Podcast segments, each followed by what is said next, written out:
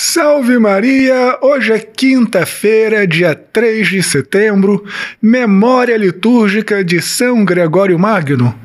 E no sermão de hoje nós falaremos sobre a centralidade da liturgia na vida da Igreja. Mas antes disso, não se esqueça de deixar aquele joinha, de fazer um comentário, de compartilhar este sermão nas suas redes sociais, de se inscrever no meu canal no YouTube, marcar o sininho das notificações, de curtir a página da Paróquia Todos os Santos no Facebook e no Instagram, de assinar o meu podcast Contramundo. E também, se for possível para você, faça uma doação para nossa paróquia Todos os Santos. Deus te abençoe e salve Maria!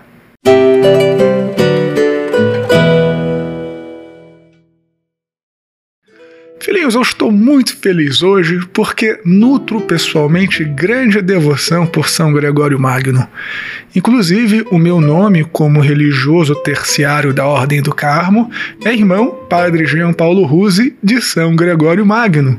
E eu tenho um quadro dele bem aqui em cima, não dá para vocês verem, no meu estúdio, no meu escritório. Peço sempre a intercessão dele para gravar o sermão para vocês.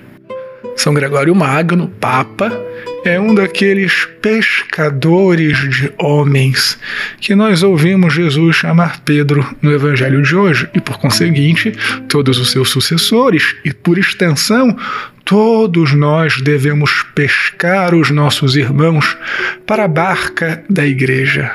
E uma das grandes preocupações pastorais de São Gregório Magno um dos maiores papas da história da Igreja, foi justamente a liturgia, esta que é a ação central da Igreja.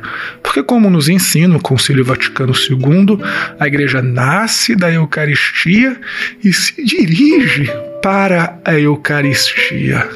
O canto gregoriano, que é o canto oficial da liturgia romana, é chamado de gregoriano por causa de São Gregório Magno. A missa na forma extraordinária do rito romano, a missa tridentina, também é chamada de missa gregoriana por causa de São Gregório Magno.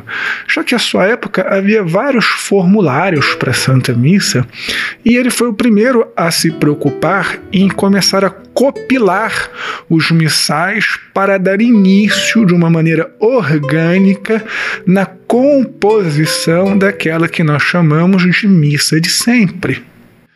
De tal modo que São Gregório é o primeiro a normatizar, o primeiro que nós temos conhecimento na história a normatizar o culto divino. Porque o culto divino não é uma propriedade particular em que cada sacerdote, ou cada grupo, ou cada comunidade pode fazê-lo à sua maneira. O culto divino instituído por Deus é confiado à sua igreja.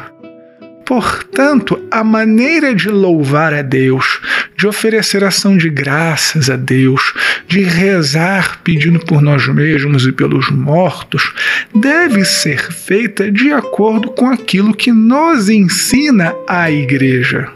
A beleza da liturgia não está tanto na acomodação aos gostos particulares, mas na sua universalidade. A maneira como eu celebro a missa, a maneira como um padre irmão meu no Japão, na Itália, na África, celebramos a missa normatizada pela igreja, mostra que nós amamos da mesma maneira, que nós adoramos da mesma maneira este único e mesmo Deus. Então, meus queridos filhos, aproveitemos a oportunidade que temos de oferecer os nossos corações na Santa Missa, de eu como sacerdote, mas você também como leigo, de se oferecer naquela patena para nos transformarmos naquele que receberemos na comunhão eucarística. Não existe verdadeiro culto a Deus fora da Santa Missa. Não existe verdadeira adoração a Deus fora daquele culto público da igreja. Então, filhinhos, Que Deus Todo-Poderoso nos abençoe, que São Gregório Magno interceda por nós, para participarmos dignamente das Santas Missas com toda a frequência possível, se possível, a cada dia. Deus te abençoe e salve Maria!